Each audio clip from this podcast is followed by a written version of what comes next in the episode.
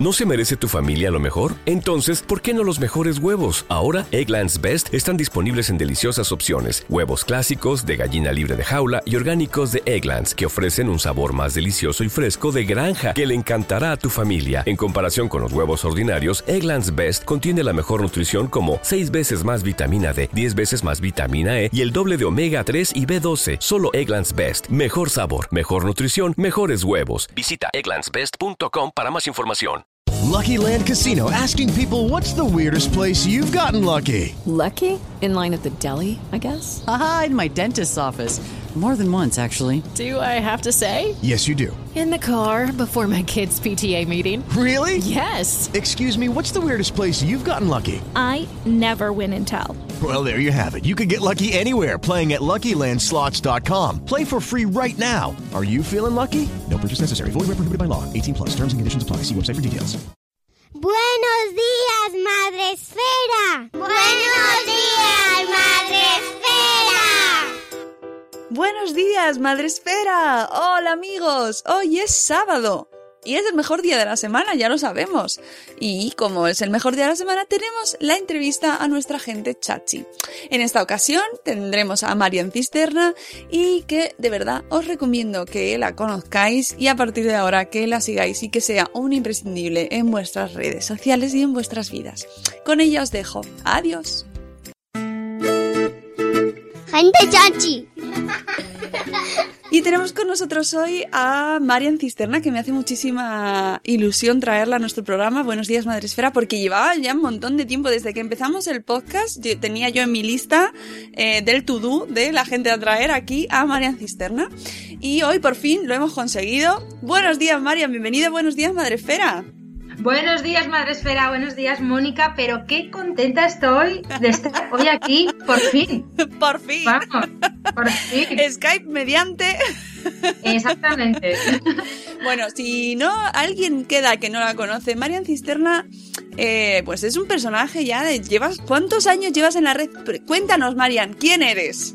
Mm, Bueno, a ver, pues yo soy una chica normal y corriente que eh, empezó hace cuatro años ya. Parece mentira, cuatro años y me han pasado como meses.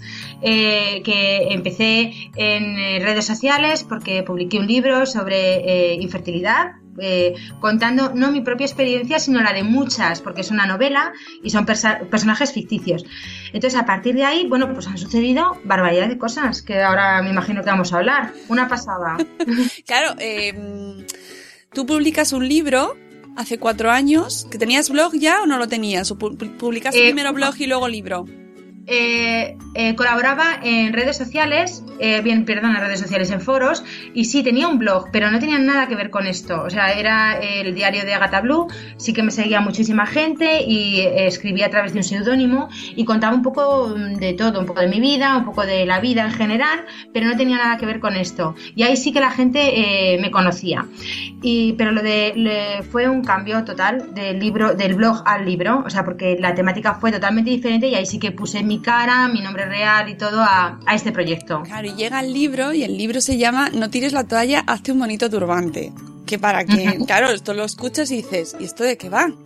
¿De qué va Claro. esto, Marian? Pues esto es la historia de una pareja principalmente que se dan cuenta que cuando quieren ser padres, oh la la, no es tan fácil como parece, porque eh, cuando, cuando, te, cuando tú te casas y dices, venga, el siguiente proyecto, ¿cuál es? Eh, casi siempre, pues ser padres, eh, y viene el primer mes y no te quedas, el segundo, el tercero, el cuarto, ya pasa a veces hasta un año y el sufrimiento que acarrea el que no eh, te quedes embarazada en un tiempo X determinado, eh, abre la puerta a una aventura que es la que cuenta este libro. Eh, cómo lo vives en pareja, cómo lo vives contigo misma, cómo lo vives con tu entorno, con tus amigas, las cosas que suceden, cómo son las consultas, tu relación con los médicos. Entonces, Calíope, que es el personaje principal, junto a Marido, que se llama así, tal cual, Marido, y toda la corte de gente que les rodea eh, van a, a vivir esta experiencia en busca de, eh, yo creo que eh, lo que hemos hablado antes fuera de antena, el mayor proyecto de tu vida, que es ser madre y ser padre.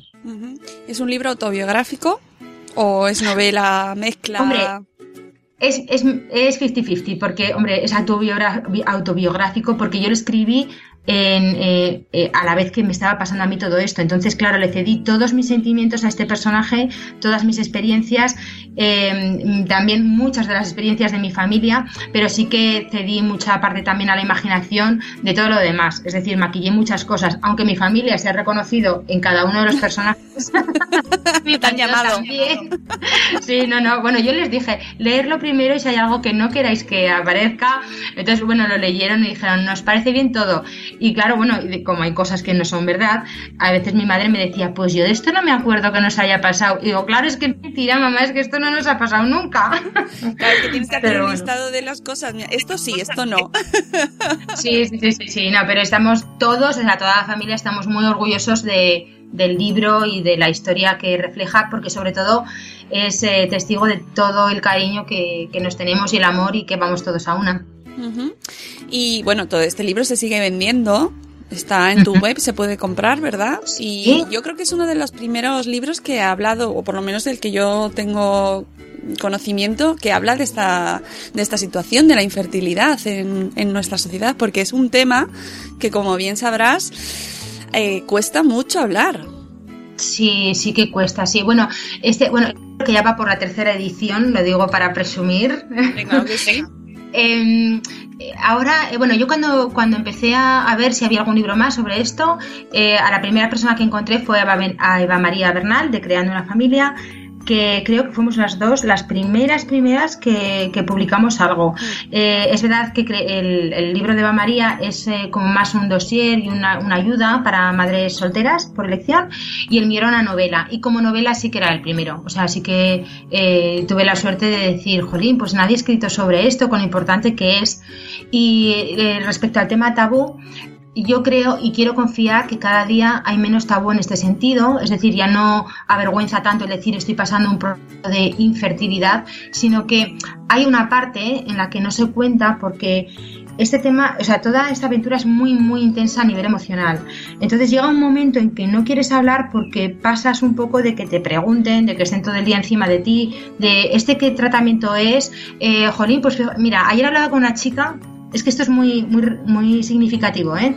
Eh, que me ayuda en el, en el, grupo de apoyo y me dijo que en el trabajo, cuando ella eh, vuelve de un tratamiento de reproducción asistida o ha ido a hacerse algún tratamiento, alguna consulta, eh, no hay día que no le pregunten, jo, pues eh, pues mira, yo me quedé la primera, ¿eh? oye, sin intentarlo, y del segundo ni lo esperábamos y nos quedamos embarazados. Eh, ¿Y este qué tratamiento es? ¿Por cuál vas? ¿Por el quinto, por el sexto? Y te sientes un poco como, pero yo, ¿por qué tengo que contar todo esto? O sea, la gente no dice, esta noche hemos echado un polvete porque queremos. Entonces, ¿yo por qué tengo que abrir aquí las puertas de mi intimidad ni, ni mi sufrimiento?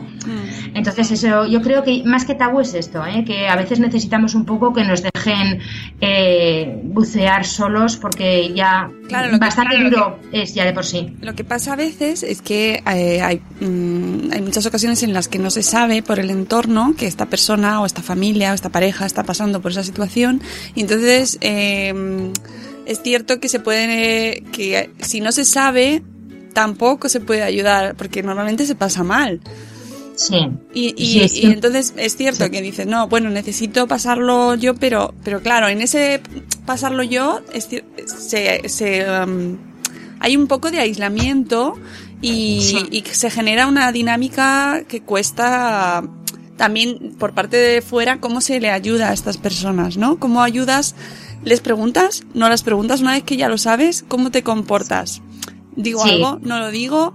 eh, es difícil. Entonces, mmm, también que deis pistas, ¿no? Que se den pistas desde ahí también ayuda. Y, lo, y, y vosotros tenéis, por ejemplo, un grupo de apoyo que lo, lo fundaste tú, ¿verdad? Que se llama Grupo de Apoyo Hello. Exactamente, este es. Uh -huh. Es una asociación altruista sin ánimo de lucro, que no se cobran cuotas, todos los eventos son gratuitos y que funciona por el voluntariado. Y ahí también, aparte de ayudar a pacientes, obviamente ayudamos a familiares para Bien. decirles, venga, claro. que vamos a contar qué es lo que necesita tu hermana, tu prima, tu amiga. Claro y cómo le puedes ayudar. Bueno, en mi canal de YouTube también hay un, un vídeo que yo creo que es el que más visualizaciones tiene, que es 10 cosas que no debes decir a una persona que está en un tratamiento de reproducción asistida. A ver, yo entiendo mucho vuestra, la parte del, del otro lado, ¿eh? el, el decir, pero ahora, ¿qué le digo? ¿Cómo le digo? E incluso, por ejemplo, ¿cómo le digo a mi amiga que estoy embarazada? Eh, exactamente. ¡Qué dolor! Pero también Ahora hablaremos un poco de qué cosas no se deben decir o qué, cómo debes ayudar, pero yo quiero que también sepáis que a mis chicas y a mis chicos siempre les digo que y os entiendan, porque es igual de duro para vosotros no saber cómo ayudar que no recibir la ayuda correcta. Es decir, eh, yo digo a los pacientes, a ver, entended que eh, para la gente que os quiere también es duro todo esto porque se sienten en una situación, lo que dices tú, que no saben muy bien cómo ayudar, ni cómo acertar, ni qué frase decir. Que mm, aunque tuvieran la frase exacta, siempre nos la vamos a tomar medio mal, porque estás en una situación en carne viva que todo te duele. Por ejemplo, cuando nos dicen, no te obsesiones, cuando dejes de pensarlo te quedarás embarazada. Yo conozco a una que fue a adoptar y en el transcurso se quedó embarazada también. Lo que tienes que hacer es viajar. Pues son frases, os te he dicho, las cuatro que más nos bombardean, que duelen un montón. Pero yo entiendo que si no sabes que la otra persona le duelen, tú lo estás diciendo porque quieres ayudar y lo que quieres hacer es quitarle peso de encima. Lo que pasa que, claro, vamos a ver qué cosas, qué cosas podemos decir mejor que estas para, ayudar. Ese es un temazo, ese es un temazo. Y, oye, para, para situarnos bien, tú sacas el libro y a partir de ahí eh, ves lo que hay a tu alrededor, ¿no? Me imagino, y decides fundar este grupo o cómo surge la idea de crear este grupo de apoyo. Pues mira, es todo muy, muy curioso porque yo empecé, bueno, saqué el libro, empecé, bueno, hice como una tournée de presentaciones y me di cuenta que, la, que los, eh, las presentaciones se convertían en charlas motivacionales para la gente que venía. Entonces, como que a veces hasta, no es que se me olvidara hablar del libro, pero el libro era lo de menos, porque yo empezaba a decir, venga, pues estamos pasando por esto, tenemos que verlo de esta manera. este, creé una especie de kit de supervivencia que después se llamó así oficialmente, una charla motivacional para afrontar la infertilidad, que se llama kit de supervivencia para afrontar la infertilidad. Bueno, pues pasé de las presentaciones de los libros directamente a dar estas conferencias y en este estas conferencias hay una pausita para tomar un café entre mi ponencia y la de un especialista, porque esta es otra. Yo siempre, siempre me rodeo de especialistas porque ni doy consejos psicológicos ni doy consejos médicos, porque esa parte me parece súper importante que esté cubierta por especialistas. Jamás me meto en camisa de once varas, porque no es mi no son mis especialidades. Y aunque, claro, después de tanto tiempo, muchas veces en las respuestas, nunca me voy a meter en esos campos. Bueno, pues en ese cafecito del que te hablo, vi que se, eh, que, se producía algo mágico y es que gente que no se conocía de nada, que habían venido a escucharme, hablaban entre ellos con una empatía brutal. Bueno, te lo estoy contando y me emociono porque es que, claro, son los inicios del grupo de apoyo. Entonces dije, mmm, tengo que hacer esto, o sea, tengo que sacar este, esta parte del café y hacer algo maravilloso para que esta gente se pueda ayudar unos entre otros. Y así nació Hello. Hice una primera charla solo para pacientes para que hablaran entre ellos y que le llamé Coffee Talk y ahí nació Hello. O sea, ahí tal cual. Eh, esto fue creciendo, creciendo, creciendo. Al principio fueron 10 personas y ahora es que hemos ayudado a más de 7.000. Tenemos 9 staff en toda España, en Aragón, La Rioja, Comunidad Valenciana, Andalucía, Baleares, Euskadi, Madrid, Murcia, y bueno, creo que te lo he dicho todos, me falta uno mm, y ya está. Bueno, yo creo que te lo he dicho todo. Y bueno, Baleares creo que voy a decir, porque, pero creo que ya lo he dicho. y, y, eso es maravilloso, maravilloso, maravilloso. ¿Qué te voy a decir, Mónica? Es que es una pasada. Para mí, es, yo creo que el libro fue el camino para hacer esto, de verdad. Y, y mientras todo este proceso tú seguías eh, viviendo tu propia experiencia, porque todo esto surge también de tu vivencia y de tu búsqueda también, ¿no? Yo eh, terminé mi experiencia personal en infertilidad 15 eh, días antes de presentar el libro. Es decir, em, pasé por todo esto. Eh, además, bueno, ocurrió algo en, eh, que cambió mi vida en la mitad de este proceso porque eh, un día antes de empezar mi propio tratamiento me diagnosticaron esclerosis múltiple, con lo cual se rizó más el rizo, o sea, mi, historia aún se, se, complicó un poco más. Entonces yo, a medida que iba viviendo todo esto, escribía. El día que, bueno, yo me quedé embarazada en el segundo tratamiento y ya terminé de escribir el libro, se, bueno, se, estaba ya en la imprenta de la editorial y perdí el bebé Entonces eh, dije, por favor, por favor, necesito incluir un último capítulo. Y entonces el último capítulo no es, no es que pierdo el bebé, sino que hice un Es para ti, esto es para ti, que era de María Cisterna al lector. Entonces les dije, mi historia ha terminado así, digo, eso sería muy injusto que no hubiera escrito este capítulo digo, pero te tengo que contar mi verdadera historia. Y entonces, el, esto es para ti, lo incluí cuando ya estaba en la imprenta. Bueno, que además los, dueños de la imprenta me llamaron, estamos llorando aquí. No me extraña. Ay, mía, porque hemos seguido esta historia desde el principio, no sé cuántos. Y bueno, eh, todavía tenía el bebé en la, tripita cuando escribí esto, porque justo había pasado esa mañana que, que, se había quedado sin latido. Me mandaron para casa para programar el degrado y lo escribí tan en carne viva que para mí es el capítulo más intenso, claro, porque es mi propia historia. Y bueno, eh, todo esto pasó, empecé a presentar el libro y a partir de ahí ya surgió todo lo demás. O sea, el libro ya había terminado con ese, con ese último capítulo y a partir de ahí todo lo demás. 哎呀哎。Ay, Estamos ahora, eh, yo estoy con la lagrimita y seguro que los que nos escuchan también porque, porque es así, porque somos todos padres y estamos en ello o, o lo queremos ser y, da mucha penita esto. Mira, yo te digo una cosa, esto es súper emocionante y yo no sé, eh, aún lo vivo con intensidad porque no quiero perder esta intensidad nunca, porque es la que me ayuda a ayudar a otras personas que están en esto, sinceramente. Eh, es verdad que yo, pues eh, claro, mi, historia ya, ya, la superé, pasé mi época de duelo, todo lo, todo lo que me he tenido que enfrentar, el vacío emocional de los hijos que no llegarán, porque ese hueco, o sea, yo nunca voy a mentir y a decir, no, vida es súper feliz, súper happy, todo esto lo superas. Bueno, esto aunque luego te recuperas a ti misma, porque en esta partecita del tiempo dejas de ser un poco tú y luego vuelves en, versión 2.0, que me gusta decir a mí, eh, claro, ese hueco está en tu corazón, porque no hay, no es que no hay nada que lo cubra, es que no hay nada igual para cubrir esto, pero sí que es verdad que aprendes a vivir y a disfrutar de la vida con eso también y enriqueces tu vida con todo lo que has aprendido que no es poco. Eh, yo muchas veces digo, madre mía, mis hijos, o sea, yo lo siento dentro de mí, o sea, el que tuve mi tripita lo sigo sintiendo y es el que me da fuerza para ilusionarme por los que estoy que van llegando de otras personas, mm. en sus luchas, en sus pérdidas de otros bebés. Se viven tantas cosas intensas, Mónica. Esto es tan fuerte, tan heavy todo lo que me ha pasado en estos tres años que he vivido con gente, historias maravillosas, historias súper duras y luego, ya lo maravilloso, es tener en mis brazos los bebés de tantas luchas. Es que los veo, les veo la cara y digo, Dios mío, te conozco desde que eras un sueño, te conozco desde que eras un sueño. O sea, es una maravilla, una maravilla.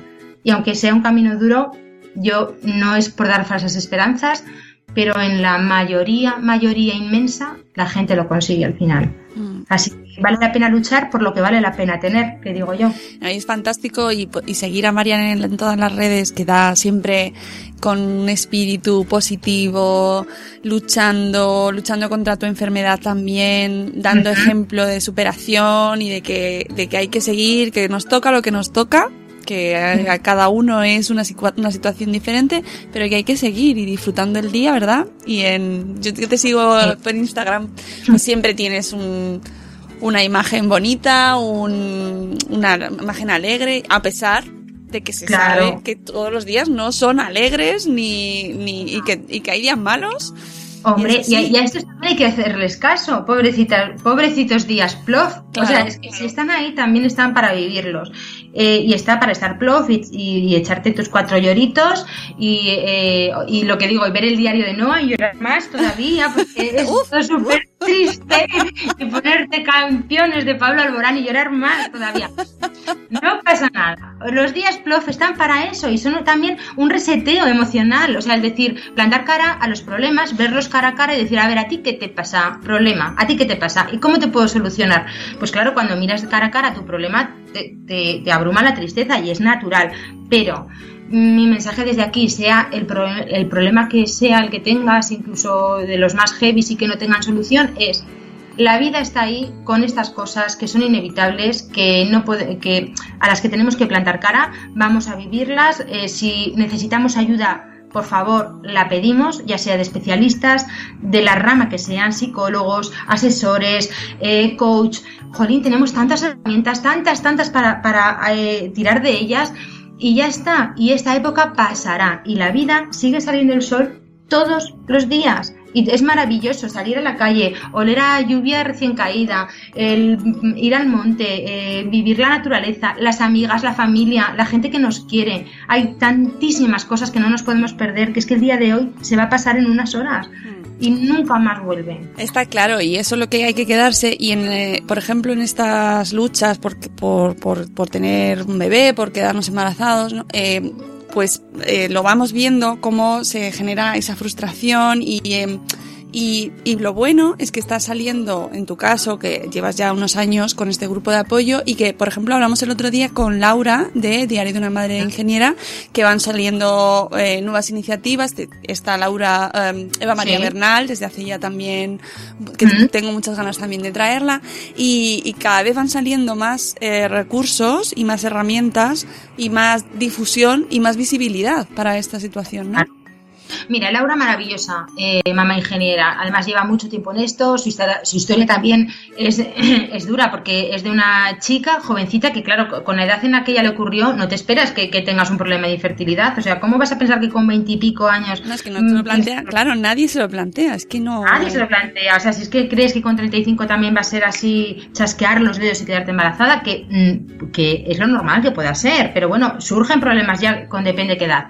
Eva María Bernal Mm, ¿qué puedo decir de ella? Que es que es una, bueno, una, es mi mejor amiga en este mundillo, Eva María Bernal, que no solamente asesora de nivel, a nivel general a todas las personas que están atravesando por esto, sino que es que su historia además es una madre soltera de tres niños. Sí, o sea, es fascinante.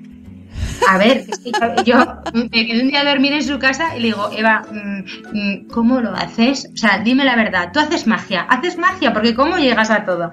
Y luego está Masola, que también es una organización para madres. Ahora ya somos muchos los que afortunadamente estamos en esto, Gestación Subrogada España, eh, bueno, eh, hay un montón de cosas, eh, Anabel Manchón, que tiene eh, Surro Family, bueno, mmm, una pasada. Tenemos un montón de puertas, con lo cual no hay que abandonar ni desistir, porque cuando no es una, se abrirá otra. Es que estoy convencida que así será. Este año tuvimos además eh, eh, premios en la categoría, en nuestros premios Madresfera, y se incluyó por primera vez la categoría de infertilidad y ¿Sí? que ganó tus patucos y mis tacones. Siempre me lío ¿Sí? con mis patucos ¿Merichel? y tus tacones y tú. Merichel, que está a punto de dar a luz. Ejemplo de Madre que... mía, yo yo es que todos los días me meto y digo, ya, ya. ya no, ya, está casi que a punto de explotar, pero todavía no. Y es un ejemplo de que eh, lo ha conseguido, porque ella misma ha, ha, lo, pues es ejemplo de eso, de proceso, buscando el bebé, y ahora, pues mira, lo va a tener. O sea, que poco a poco se va abriendo a, a la sociedad, se va dando voz, cada vez se van escuchando más casos, más testimonios, y, y incluso el otro día leíamos un post también hablando de lo que tú comentabas, de qué no se debe decir, y, y cuéntanos tú, desde tu punto de vista, ¿qué es lo que jamás, o sea, que debemos apuntarnos? Bueno, mira, para, para hacer, plan titular, lo que sí que se tiene que hacer es, eh, cuando no sepas qué decir, dale un abrazo o agárrale fuerte de la mano y dile, estoy para lo que necesites. O sea, eh, esa sería la, cosa estrella, ¿no? De decir, la frase estrella. Eh, simplemente, eh, e incluso ser sincero, es que no sé de qué manera te puede ayudar. Así que dime tú, ¿qué, es lo que necesitas? ¿Que te, acompañe a una consulta? ¿Que no te llame? ¿Que te llame? que yo estoy aquí. Eh, yo eh, a muchas chicas les digo, yo soy como una farmacia eh, abierta 24 horas. Entonces tú cuando te entre el agobio me mandas un WhatsApp y en ese momento ya gestionamos cómo quedar, cómo vernos o cómo hablar. Que hay veces que estás tan plop igual no te apetece ni quedar, simplemente hablar por teléfono y ya está. O sí, te apetece quedar, tomar un café y, un abracito rico de esos que, que curan y sanan. ¿Qué se debe decir? A ver, el no te obsesiones es la frase estrella de Queen, que le llamo yo, que es lo primero que te dicen. Sobre todo no te obsesiones. A ver, hay que entender que esto no es ninguna obsesión, es una preocupación muy grande que, eh, que te va a acompañar hasta el momento que, terminas la aventura. Es decir, seas madre o no, la preocupación es inmensa, intensa mil por cien y no es una obsesión, una obsesión es per perseguir a un tío que te gusta sin motivo ninguno. Eso es una obsesión, pero esto no. Esto es una lucha intensa por un hijo. ¿Y qué no harías por un hijo? O sea, vosotras que sois madres y que, eh, y que conocéis de este amor tan intenso, pues es que este mismo amor somos el que, el que tenemos nosotras, aunque no seamos madres. Entonces, si nos dicen sube descalza hasta el pico de esa montaña, lo vamos a hacer, porque es una lucha, no es una obsesión. Entonces, lo de no te obsesiones, fuera. Esta la vamos a, a derribar. Lo de cuando dejes de pensarlo, te quedarás embarazada. A ver, analicemos la frase. Cuando dejes de pensarlo. Pero ¿cómo vas a dejar de pensarlo? Es imposible dejar de pensar esto. Entonces, estás preocupada, con lo cual lo, lo- lo piensas.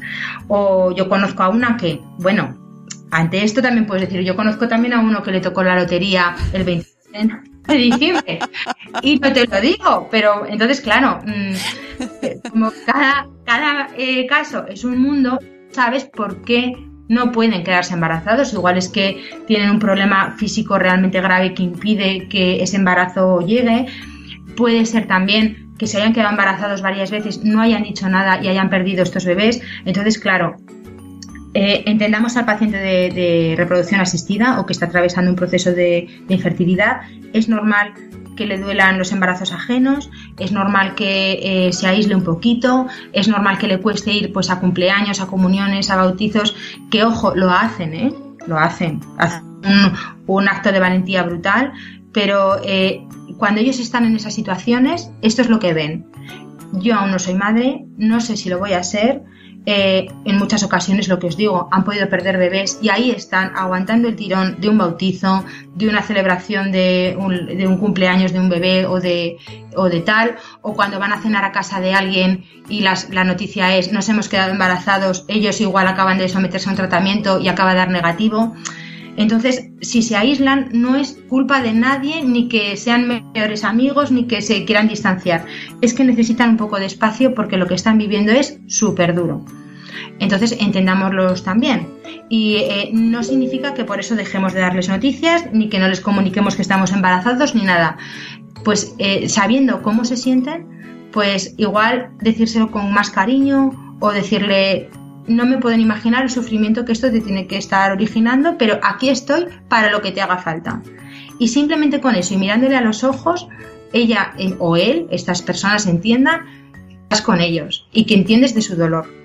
¿Entendido? No sé si me estoy explicando bien. No, sí, siendo- sí, sí. Fenomenal, fenomenal, vamos. Vale. Yo creo que sí. Eh, ¿Tenéis mucha gente en el grupo de apoyo? ¿Sois muchas personas? Sí, eh, la cosa de Hello es que es un grupo abierto. Entonces, al no cobrarse cuotas ni nada, a mí me parecía muy interesante que como es un tema muy íntimo y muy privado, fuera abierto y no se necesitara ningún tipo de inscripción ni de ceder tus datos ni nada. Es decir, tú puedes eh, beber de las fuentes de Hello tantas veces como quieras o si no te apetece, o sea, si te apetece un tiempo de relax, de no eh, tratar con este tema ni con personas que lo estén tratando, porque eso también ocurre, o sea, llega un momento que es que te agobias de hablar hasta con gente que está pasando por lo mismo que tú. Entonces, eh, yo he hecho un cálculo de que hemos ayudado, pues eso, entre unas 6.500, 6.500, 7.000 personas en estos tres años, que es una barbaridad. barbaridad. Eh, ya, ya sea físicamente, ya sean los staff que te he nombrado antes y también por redes sociales o contactos mediante email o el foro privado que tenemos de Hello. Eh, pero lo que te digo, no al no cobrarse cuotas y ser un grupo abierto, es que claro, la ayuda es infinita, porque ya no solamente ayudamos aquí en España, es que estamos también fuera eh, ayudando eh, sobre todo en Latinoamérica. Entonces, claro, es un grupo abierto en el que puede beber cualquiera e incluso, insisto, gente que son de nuestro entorno, que quieren saber cómo ayudarnos. Es decir, eh, hemos ayudado a muchos papás y mamás de pacientes eh, porque decían, es que todo lo que le digo no acierto en nada, es que no sé darle, porque mira que le digo que no se sesione, mira que se lo digo, digo, muy, muy, muy, empezamos bien, empezamos. Claro, es que es un buen, un buen recurso para esas personas que, que no saben qué hacer en esa situación, que se acaban de enterar que a lo mejor un familiar suyo, pues, que está pasando por eso y no sabe cómo ayudar. Pues, por ejemplo, este grupo, oye, ¿y cuántos sois ayudando? ¿Estás tú sola o tienes No. colaboradores? Sí, sí, sí. En cada staff tengo unos colaboradores que son también pacientes que han pasado por esto, que saben perfectamente cómo te sientes, cómo ayudar. Cada staff, antes de ponerse en marcha, recibe un curso, eh, de un curso online eh, de cómo eh, tratar a las personas que, eh, que se, o sea, que quieren información de Halo o que quieren ayuda. Se hace un protocolo porque Hello trabaja también con un protocolo en el que lo mismo no se pueden dar pautas ni médicas ni psicológicas mm, y también luchamos mucho con el no intercambio de medicación, que es algo que por internet eh, sí, sí, es muy fuerte. O sea, es, que, claro, eh, por Skype nosotros nos estamos viendo la cara y ahora acabo de ver así las cejas. De es muy expresiva, entonces. Sí, sí, sí, no, no, no. Y es que es verdad, es que es sorprendente. O sea, hay gente que se intercambia medicación por redes sociales, que le sobra tal cosa y te la intercambian. Pero es que esto es una locura, de verdad. Y luego hay un mercado negro con todo esto, pues Halo está luchando mucho para que eso no ocurra, ¿vale? Que, que no se intercambie medicación por mucha confianza que tengas en redes sociales con otra persona no sabes cómo han mantenido esa medicación, si contiene lo que realmente te están diciendo mm, y, ponerte una cosa sin pautas médicas después de lo duro que es este tratamiento y la eh, seriedad que hay que tener con él, no puedes hacer esto. Entonces, claro, estas cositas son las que formo yo a mis equipos para que estén pendientes y que sobre todo la ayuda sea eh, totalmente transparente, cristalina y que si hay que redirigir los especialistas, se redirijan. O sea, la ayuda aquí es de paciente a paciente, como puede ser crearte un grupo de amigas, pero la ayuda de especialistas siempre eh, por especialistas. Por eso hacemos talleres, eventos, charlas, formaciones, eh, kit de supervivencia, hacemos un montón de cosas para que la información sea siempre eh, rigurosa, veraz y por especialistas. Mm. En lo del kit de supervivencia también lo tienes en la web, podéis entrar en mariancisterna.com y podéis ver todo lo que, todo el contenido que tienes un montón, eh, tenéis descuentos de clínicas también, aquí catálogo y, y por lo que veo, pues mira, tienen aquí kit de supervivencia para afrontar la beta espera, para afrontarlo en pareja beta espera, que es, es que es un vocabulario propio. claro exactamente. es que nos hemos hecho nuestro propio chachi vocabulario. cuando vas, si echas un vistazo por, pues, por el hashtag de Infertilpandy en Twitter, lo puedes ver. Estoy en tal fase. Hoy he ido a hacer esto. Y claro, los de los que lo vemos desde fuera es como, no entiendo nada. Pero claro, esto también nos pasa un poco cuando de repente te quedas embarazada y empiezas a tener tus propios chascarrillos que luego, claro, igual las otras personas que no tienen ni de embarazos, ni de gestaciones, ni nada, pues, pues, dicen, ¿y esto qué es? Pues es un poco lo mismo. La beta espera es eh, cuando tú te haces un tratamiento de reproducción asistida, eh, hay que esperar 15 días para saber si estás embarazada o no, que esos 15 días son, imagínate, Horrorosos. horrorosos, porque ahí es el merajuego. Eh, bueno, bueno, estás escuchando a tu cuerpo, cualquier cosa te parece que sí, que no, que te va a bajar la regla o que es de embarazo, claro, y no hay nada determinante, o sea, no hay ni una sola pista de verdad que te indique si estás embarazada o no. Entonces, a estos 15 días entre el tratamiento y la resolución se llaman beta espera entre pacientes. Entonces, ¿cómo afrontar la beta espera? Pues ahí se dan unas pautas de cómo afrontar la beta espera o bien cómo llevarlo en pareja. Claro, es que en pareja debe afectar muchísimo, ¿no? En la vida en pareja. Porque estuve viendo los vídeos que tenía, ay, ahora Lorena, eh, que ha sacado ahora precisamente un proyecto. Ah, bueno, Lorena Gonzalvo, que bueno, eh, es maña como yo, mañita de azul y rosa, pues ser. Azul y rosa, exactamente, que además también hicimos una colaboración Eva María Bernal y yo con ella. Exactamente. Maravilloso el proyecto de Lorena Gonzalvo, eh, yo lo recomiendo totalmente porque son vídeos muy cortitos y que justo tienen información necesaria para pasar por esto. Hay, bueno, tiene un vídeo con eh, Laura, mamá ingeniera también, tiene otro con una pareja de chicas que han sido mamás por el método ropa, que es el método que se utiliza para, para eh, cuando tienes una pareja chica y quieres ser mamá. Y, bueno, es una pasada, Lorena. Tiene un montón de Sí, y además es que tenía una con su marido. Y por eso me he acordado ahora en lo de afrontarlo en pareja. Porque claro, ¿qué pasa con los hombres? Bueno, ¿qué pasa con, mis chicos? Bueno, que, pues a ver, esto es una prueba de fuego, pero como no deja de ser como cualquier otra cuando estás en pareja, que, eh, que claro, cualquier meteorito externo pues te puede, te puede afectar profundamente. Y esto es una prueba de fuego absolutamente para los dos. ¿Qué pasa con los chicos? Pues que los chicos simplemente lo viven de otra manera. Eh, a nivel general, ¿eh? porque hay de todo, pero yo llevo cuatro años en esto y lo que he podido ver es que ellos lo que más les preocupa del mundo es que em, su chica esté bien. Claro que quieren ser padres, claro que tienen la misma ilusión, las mismas preocupaciones que ellas, pero a día de hoy lo que ellos ven es que su chica no está bien y está sufriendo y muchas veces se sienten impotentes porque no saben cómo ayudar. Entonces se sienten un poco como diciendo yo es que voy a ver la pata, cualquier cosa que diga no voy a acertar. Es que entonces empiezan a decir un poco lo que nos dice nuestro entorno. No te preocupes, pues si no somos padres ya viajaremos, pues tal. Entonces, claro, nosotras lo que entendemos de ellos es cómo que no me preocupe y que ya viajaremos. Es que no quieres ser padre o que no tienes la misma ilusión. Entonces, aquí yo ya siempre te digo que hago un poco de abogado del diablo. ¿eh? Digo, a ver, que lo que a ellos les preocupa es que tú estés bien. Y no deja de ser algo muy inteligente a nivel emocional el decir, pues si ya estamos poniendo todas las herramientas para ser padres, un tratamiento, eh, pues llamamos un grupo de apoyo y tal, ya estamos haciendo todo lo que está en nuestra mano, vamos a dejarnos llevar. Es un método muy inteligente de llevar esto, pero somos diferentes y no pasa nada somos distintos. Entonces, lo que hay que hacer es tándem, unirse, respetar la manera de sobrellevarlo del otro, porque esta manera de llevarlo de los chicos no deja de ser otra cosa que sus propias herramientas emocionales que tienen de manera natural. Ellos afrontan así las cosas. Es un poco en plan de cuando venga el toro ya lo torearé, pero ahora estamos poniendo soluciones. Entonces, aprender un poco el uno del otro. Eh, nosotras, pues, eh, como nos gusta tanto hablarlo y, estar todo el día pues a ver cómo funciona, como tal, también entender que ellos se suelen agobiar un poco eh, con los, bueno, les pasa a los hombres, yo creo que en general, que se agobian un poco con las cosas. Entonces, darles también un poco de respiro, es decir, pues si nos vamos a cenar por ahí, nos vamos a cenar y a disfrutar el uno del otro. Y este tema lo aparcamos. Y ya habrá un momento de hablarlo. O sea, porque hay que hablarlo, eso sí o sí. Por supuesto, tenemos que hablarlo y tenemos que ir a una porque es nuestro problema y es de los dos.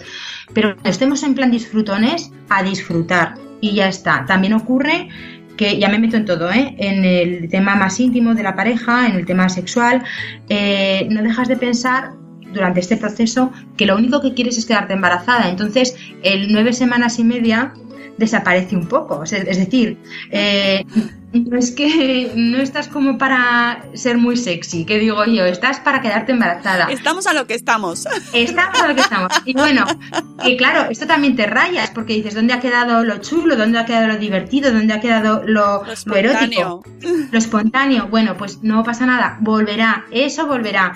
Eh, pero ahora estamos a lo que estamos y no pasa nada porque estemos centrados en que en cada polvete nos quedamos, nos queremos quedar embarazadas. Es que es inevitable. Y la postura y el día, ¿no? Y la temperatura y. Claro, tú imagínate qué de sexy va a haber cuando te programan un coito que te dicen tal día, a tal hora eh, estás ovulando, así que tienes que ponerte. Entonces, claro, justo ese día, te digo yo, Murphy de la infertilidad es que ese día hayáis discutido.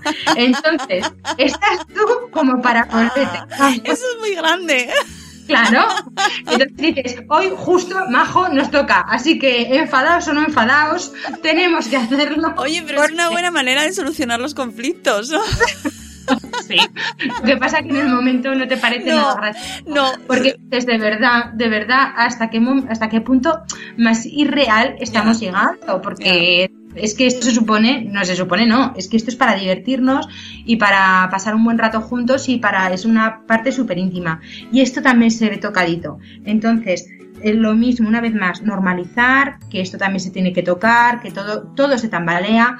Si vemos que se está tambaleando demasiado, insisto, pidamos ayuda, vayamos a un especialista, que eh, hay veces que no, no hace falta ir a una terapia larga, es que simplemente con una consulta en muchas ocasiones ya nos da herramientas para esa nueva etapa. Y dices, madre mía, por si me estoy gastando un montón de dinero, como dice María Bernal, me estoy gastando un montón de dinero en un tratamiento, por una consulta que cuesta 50 euros, vamos a ver, una consulta con un especialista, con un psicólogo que nos dé herramientas, pues a por esto, claro que sí, se nos va a quitar muchísimo peso de encima. Sí, además incluso aunque no, estás pasando por esa situación que es ya complicada, hay muchas veces que te viene muy bien ir, o sea que acudamos a nuestros amigos los psicólogos que seguro que nos ayudan, que estamos todos muy necesitados. Hombre, sales nueva, es nueva, le, echas ahí tu llorito y dices, oye, de verdad, sí. me salgo con los mismos problemas, pero me he quedado más ancha que larga. Sí, sí, sí, sí, eso siempre es bienvenido, o sea que más en estas situaciones en las que nos guardamos tanto y que, y que son, yo creo que son momentos en los que las mujeres ponemos, eh, tenemos, mm, hay un conflicto de, de, no sabes al final quién eres, ¿no? Yo creo que al final es también eh, similar, aunque no es lo mismo como cuando te conviertes en madre, que dejas de ser la misma persona. Hombre, eh, a ver que no es, bueno, dices que no es similar, es tan parecido. Claro. Porque todo se ve tocado. Es que Todo. tu vida la de antes, o sea, yo no soy madre, pero a ver, a mi alrededor hay un montón de madres, mi- mis primas, mi cuñada, o sea, que vivo la maternidad no en primera línea, pero en segunda. Y lo que me dice mi cuñada muchas veces es que, María, en tu vida la de antes ha desaparecido para siempre, porque ya no eres la misma. Y, o sea, y, las- y tus- y todos tus planes y preocupaciones y valores han cambiado de posición. Pero me imagino Entonces- que en vuestro, eh, eh, yo no sé tu caso, cómo lo, cómo lo has vivido, pero decir, ese día que dices, no voy a ser, o sea, no voy a poder ser madre. Ese- Mm. O sea, ahí tienes que, también te cambia la vida. Mira, mm, hay un sentimiento que, que yo tengo, o sea, bueno, que recuerdo de esos días, y es que, eh, a ver, salvando las distancias, ¿eh? de perder un hijo vivo a esto, pero este, este- ser- estaría como en segundo lugar. Porque el hijo que nunca tienes sí que ha estado contigo en tu imaginación, en tu ilusión, en tu esperanza y en tu corazón, y este se queda siempre contigo. Entonces, eh, es un dolor como de perder a un hijo, o sea, realmente porque tu hijo ya tenía nombre, ya tenía, ya tenías incluso vivencias con él que nunca vas a vivir, y, y es una añoranza. Es como cuando añoras algo que has tenido pero sin tenerlo. Es algo difícil de explicar. Y el, deseo de ser de ser padre, es tan profundo y nace desde las entrañas, en un hueco que tiene que haber en el alma seguro para eso, que te, que te grita desde dentro, el decir, ¿y yo por qué no? Es un poco como que te sientes mutilada, como que la naturaleza te ha, eh, te ha hecho perder algo que- que tú también merecías. Y que y a veces yo pensaba, digo, jolín, pues es que en la vida yo creo que todos llegamos aquí no para otra cosa, sino para reproducirnos y seguir la especie. Y, y mi especie termina aquí. O sea, ya yo no voy a poder seguir dando más. O sea, no, no, aquí termina eh, Cisterna y compañía. O sea, ya no va a haber más. Eso es lo que piensas en ese momento, ¿eh?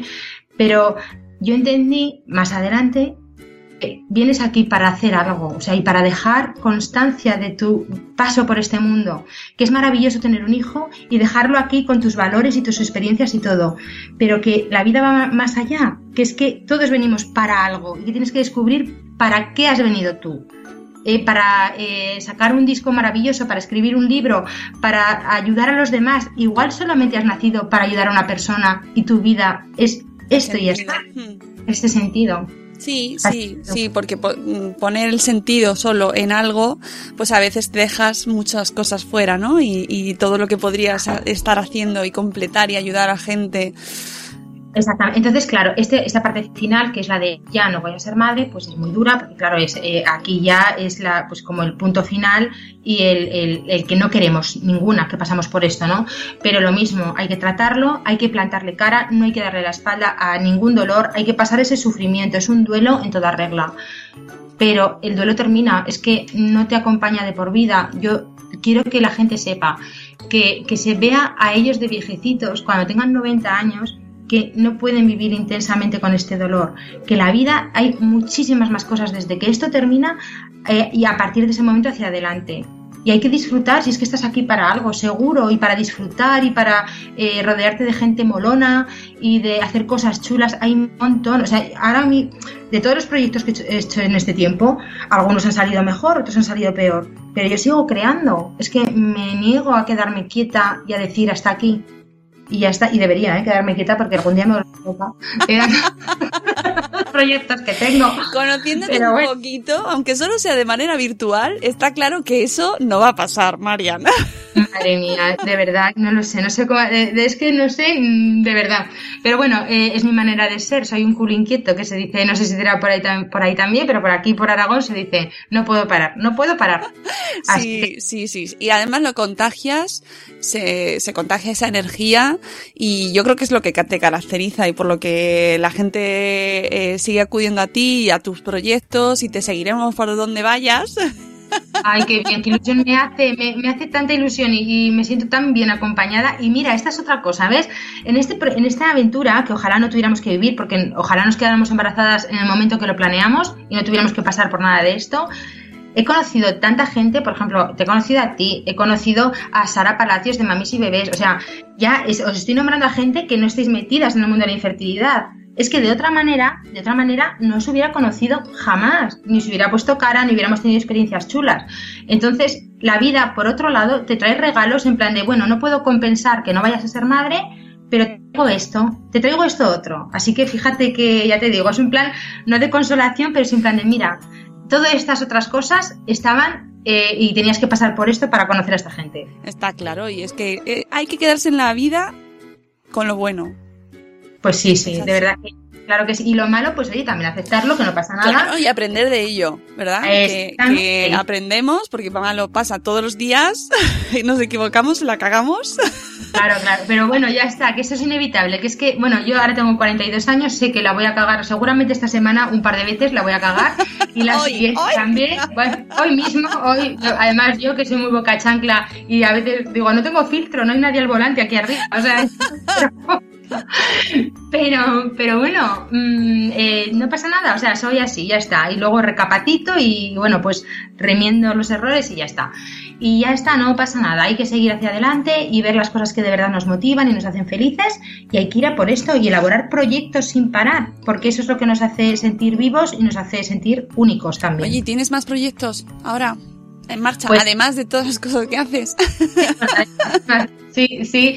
Eh, pues estoy con mi segunda novela, que espero que la ya prontito. ¡Oh! ¡Primicia! Ay, Mónica, Mónica, esto sí, cuando la termine tenemos que hablar de esta novela porque vas a flipar en colorines. Bien. Porque han pasado cosas increíbles. ¿Qué dices?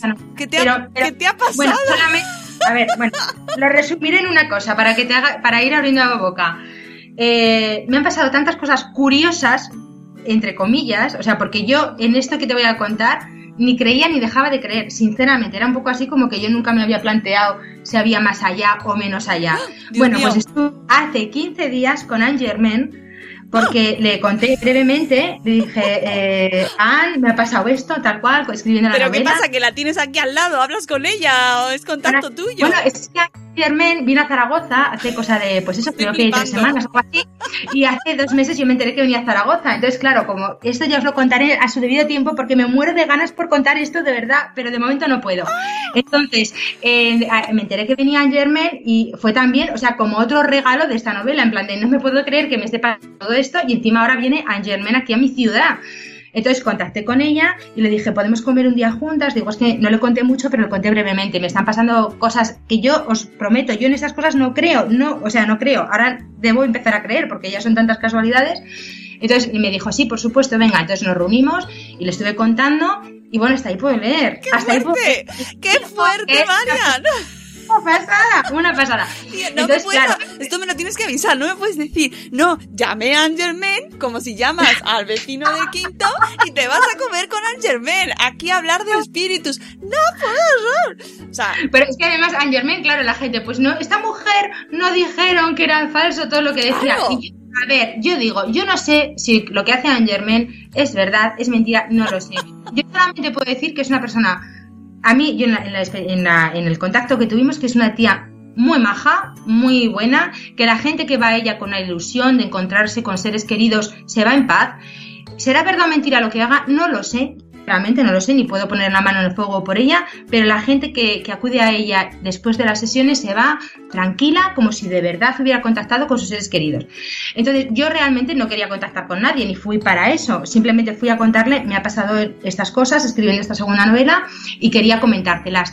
Y claro, ella me dijo, pues que, me dijo, no te preguntes cosas que muchas veces no tienen respuesta, sigue escribiendo y a ver qué ocurre. Y yo, bueno, pues nada, pues seguir escribiendo. Encantada de conocerte, Anne Germain. Y desde entonces, bueno, esa noche empezamos. A... Solemnemente, solemnemente te dijo, no preguntes.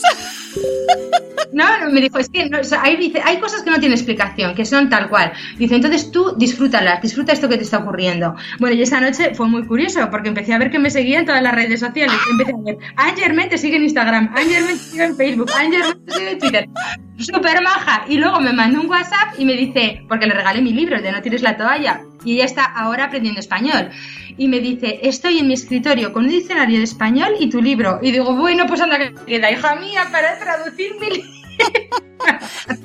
y le dije, yo confío que la próxima vez que nos veamos, este ya lo hayas leído, pero tranquila, no tengas prisa. A lo mejor tardas menos en traducírselo al inglés. Pues exactamente. pero que le hace ilusión y que está tan ilusionada. Además, es, es, te ríes mucho con ella porque está aprendiendo a hablar español y habla como los bebés. Es muy rica. Empieza, perdona, ¿Hablo bien? Y yo, sí, muy bien. Bueno, bueno, bueno, bueno, me tienes, me, has dejado, de verdad, o sea, esto no lo tendrás que contar otro día, claro, porque... claro, yo espero en dos meses más o menos tener la novela terminada y eh, me imagino que si todo va bien se publicará a final de año. Espero que vaya así. Es, para mí esta novela es súper especial porque empezó como un proyecto literario sin más en 2014. Lo que pasa que de 2014 ahora he tenido muchísimo trabajo y no le he podido dedicar casi tiempo, pero en, en 2016 al final es cuando empezaron a ocurrir todas estas cosas y dije al principio, claro, dije casualidades, son casualidades. Y luego no, no, no, casualidades ya, no sé, que igual sí que los pero son muchas casualidades. Así que muy fuerte, Mónica, muy fuerte, muy bueno, fuerte. Bueno, o sea, ya eh, no lo sé, no sé cómo será el libro, pero ya el aperitivo de lo de la anécdota de esta mujer me ha dejado ya loca, con lo cual pues ya bueno, Ya te, ya te, digo que cuando te cuente lo de Angerman es lo de menos, porque es ya como un poco él, él tenía que hablar con ella, porque ya, pero bueno, es muy bonito, estoy disfrutando mucho escribiéndolo, la verdad es que es, es precioso y el sentimiento, el mensaje que transmite, eh, ya te digo, estoy disfrutona, disfrutona total con esta novela. una pasada. Qué bien. Bueno, pues nada, proyecto futuro, libro que nos has dejado ahí con las ganas de más. Y, y bueno, ¿cómo se pueden poner en contacto contigo? ¿Con, qué, qué, medios de contacto tiene la gente que nos escucha? Pues mira, en mariancisterna.com ahí tienen todo. Eh, mi mail, eh, las fórmulas de contacto a través de redes sociales. Yo de verdad que en lo que pueda ayudar, ya sea tanto a pacientes como a la gente que estéis cerca de, personas que están atravesando un proceso así, yo, vamos, de corazón, lo que necesitéis, faltaría más, aquí estoy. Eh, también tenéis toda la información de la asociación, del grupo de apoyo Hello, eh, por si hay alguno cerca de vuestra ciudad que podáis acudir. Y bueno, insisto, yo dispuesta totalmente a, seguir ayudando. Eh, creo que, que, es necesario dar conciencia de, de, lo que se sufre en esta experiencia, ya no solamente los pacientes que lo saben, por supuesto, sino a las que, pues eso, que sois mamás, que seguramente que muchas conocéis a gente que está pasando por esto y que vamos a hacer piña para, para ayudarles y para, para, que salgan adelante. Claro que sí, que, que no se sientan eh, no entendidas, ¿no? Que, que, que claro. hacemos todos el esfuerzo por ponernos también ahí en esa situación y que lo que si necesitan hablarlo, o sea, que si no lo quieren hablar, que no lo hablen. Eso ya ahí lo respetamos. Pero si lo quieren hablar, que claro. sepan que lo pueden hacer, que hay recursos y que podéis encontrar, pues mira, tenéis a las hadas madrinas del grupo Hello sí. de Marian, sí, por sí, ejemplo, como una forma maravillosa de, de, encontrar gente que está pasando por lo mismo y que os va a entender y con los que podéis compartir también estos momentos que a lo mejor no queréis tratar de una manera, pues, pues que yo lo entiendo, ¿no? En una cena sí. normal, a lo mejor no te apetece contar lo mal que lo estás pasando, ¿no? claro, y a veces porque entiendes que no es el momento, o sea, claro. que en ese momento la gente está celebrando un nuevo embarazo y no es el momento de decir, pues yo acabo de perder un bebé, claro. por ejemplo, no es el momento y a veces, pues eso que no te apetece. Yo, Mónica, quería darte las gracias antes de terminar la entrevista, porque a ti, a Madresfera, por hacer hueco a la infertilidad en una parte de la maternidad tan importante. No te puedes ni imaginar lo importante que es. Eh, yo cuando, cuando abristeis esta puerta hacia la infertilidad, cuando disteis esos premios también en esa sección de infertilidad, dije, olé por Madresfera. Digo, porque no se olvidan que la, la búsqueda de un embarazo es la antesala de la maternidad y es tan importante como el serlo ya.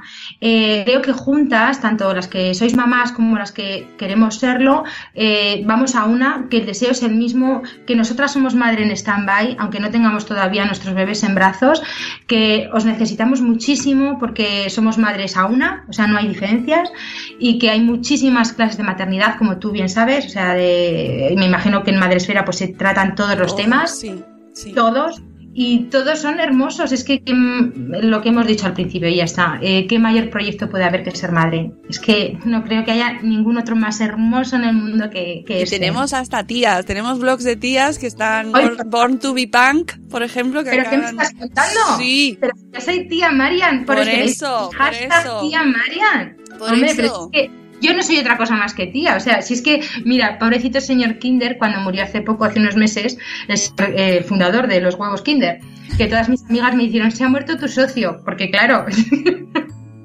yo, todo mi sueldo es para la empresa Kinder.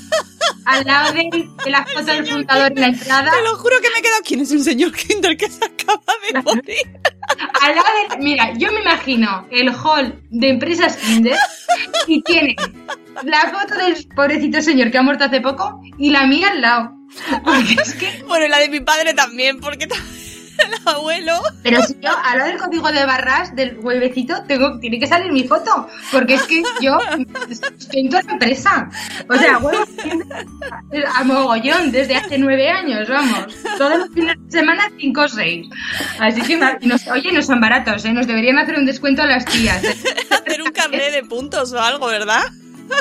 Sí.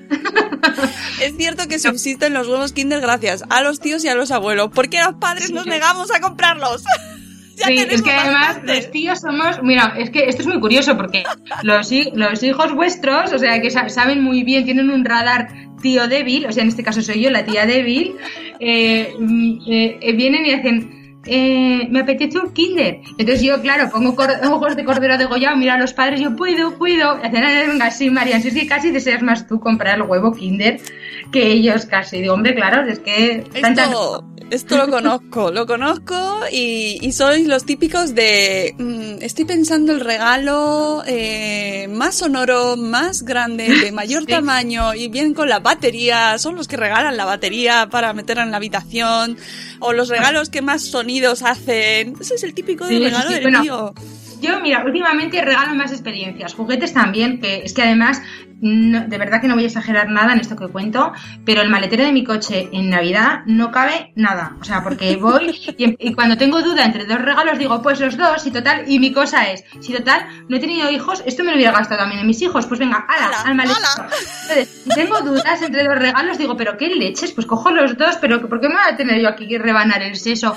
Tengo dudas, pues cojo los dos regalos. Claro, Pero últimamente, y esto es un mensaje para las tías que me escuchan, regalo experiencias. Por ejemplo, regalo el, eh, Disney on Ice, eh, pues un, eh, un viaje a Cabárceno, cosas así. Porque luego también los Kinder, por supuesto, esto es, entra dentro del pack siempre. Pero, y las bolsas de chuches, que además, a ver, yo ahora ya soy tía experta, ya soy tía deluxe, he llegado ya al nivel de 10 ya, pero cuando era estaba en nivel 1 de tía, eh, los, mm, yo creo que los enfermaba a chuches. Hasta que un día mi hermanastra me dijo, Marian, vamos a hablar seriamente. Tú exactamente a, a Leo, ¿cuántos chuches te das cuando estáis juntos? Digo, ah, pues no sé, cuando, la- cuando se para, cuando, no, cuando para, para de comer, ¿no? Y hace, a ver, es que- y dice, esto es como un hámster que nunca parará de comer chuches, ¿sabes? Sí. Dices que casi siempre vomita cuando llega a casa. Digo, "Ay, ¿qué dices? Digo, ¿por qué? Digo, entonces me sentí fatal, digo, me sentí asesina en, en serie. Digo, ¿pero qué me dices? Digo, pero no tiene un, un freno. O sea, cuando tú, él no le apetece más, no para. Y hace, no, no, no, no, no frenan. No Ellos frenan. siguen. Exactamente, Digo, hombre, exactamente. Eso- Y ahora ya les limito. Eso, muy bien, muy bien, porque, porque siempre pasa, cuando van con los tíos y con los abuelos, luego después no quieren comer otra cosa, ya no comen, ya, y ya sabes por qué. Ya lo sabes, no hace falta ahora- ni que preguntes. Claro, y ahora he aprendido que además aceleran con el azúcar, que es que no lo sabía yo. Sí. Y van así como, como de subidón, de chumba chumba, como de la ruta del bacalao. ¡Madre Digo, mía! Creo que ya, cuando tocan ese punto, digo, creo que ya, vale, de chuches. Digo, cuando llaman ahí chumba chumba, digo, fin, fin. Madre mía, bueno, amigos, qué suerte tus sobrinos. Sí, sí. Bueno, ahora no lo ves, pero tengo todo aquí delante, o sea, en mi escritorio, todo mi, mi, mi- el frontis de mi escritorio son sus fotos y sus dibujos, porque me da pena tirarlos todos. Entonces tengo hasta los que me hacen de bares, los tengo también en el corcho. Que esto es como un poco, ¿cómo se llama? El, el, esto es, esta gente que guarda cosas sin sentido. Diógenes, Diógenes. Tengo un diógenes de mis Diógenes. sobrinos, porque tengo dibujos pequeños, pegatinas de Frozen, o sea, tengo de todo por ahí. Sí, sí, eso, eso me suena. Yo también tengo aquí carteles que es que además mis hijos no quieren que los tire y todo lo tengo guardado y acumulado y hija, esto es un Diógenes también infantil. Bueno, amigos, con bueno. esto vamos a ir cerrando ya. Nos quedamos con el, Venga. con el señor Kinder en nuestra mente y nuestros corazones. Al señor Kinder. No, igual me ha dejado con herencia y no lo sé, pero bueno. Debería, debería sin duda. Debería. Bueno, María, muchísimas gracias. Ha sido un placer hablar contigo. A ti, cariño mío. Y nada, que algún día nos conoceremos en persona. ¿Qué? Claro, no, esto, sí, esto sí que hay que mirarlo ya, de verdad, para conocernos. Hombre, y es como si te conociera. O sea, pero, Eso es pero- verdad, yo también, pero bueno. llegará. Una chucha de verdad en directo. Eso, y nada, que ya sabéis dónde la podéis encontrar a todos los que nos escucháis y que os recomiendo seguirla porque ya la habéis oído. Si es que no hay nada más que decir, es que es amor esta mujer. Así que nada, muchísimas gracias, Marian. A vosotros. Y gracias de verdad por darle voz a la infertilidad dentro de Madresfera. Es eh, un lujo estar ahí con vosotros. De Un verdad. placer. Adiós. Gracias.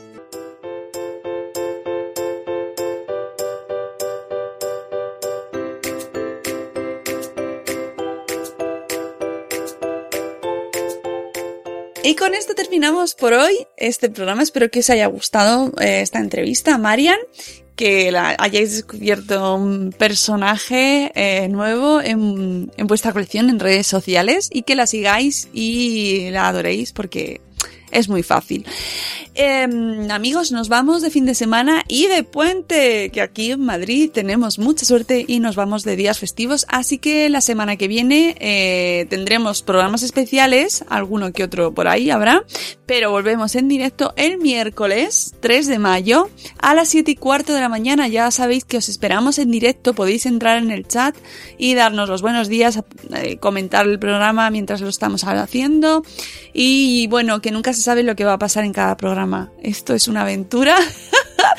Así que os esperamos el miércoles. Disfrutad estos días festivos y si no los tenéis, pues también que nos echéis de menos un poquito. Que eso también está bien que te echen de menos, ¿no? Cuando te vas. Amigos, un abrazo. Adiós.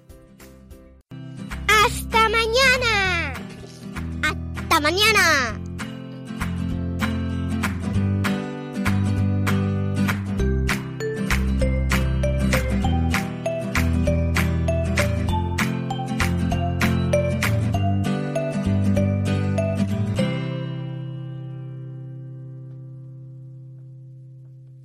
Hello, it is Ryan, and we could all use an extra bright spot in our day, couldn't we? Just to make up for things like sitting in traffic, doing the dishes, counting your steps, you know, all the mundane stuff. That is why I'm such a big fan of Chumba Casino. Chumba Casino has all your favorite social casino style games that you can play for free anytime, anywhere with daily bonuses. That should brighten your day a little. Actually, a lot. So sign up now at chumbacasino.com. That's chumbacasino.com. No purchase necessary. Group. Void were prohibited by law. See terms and conditions. 18 plus.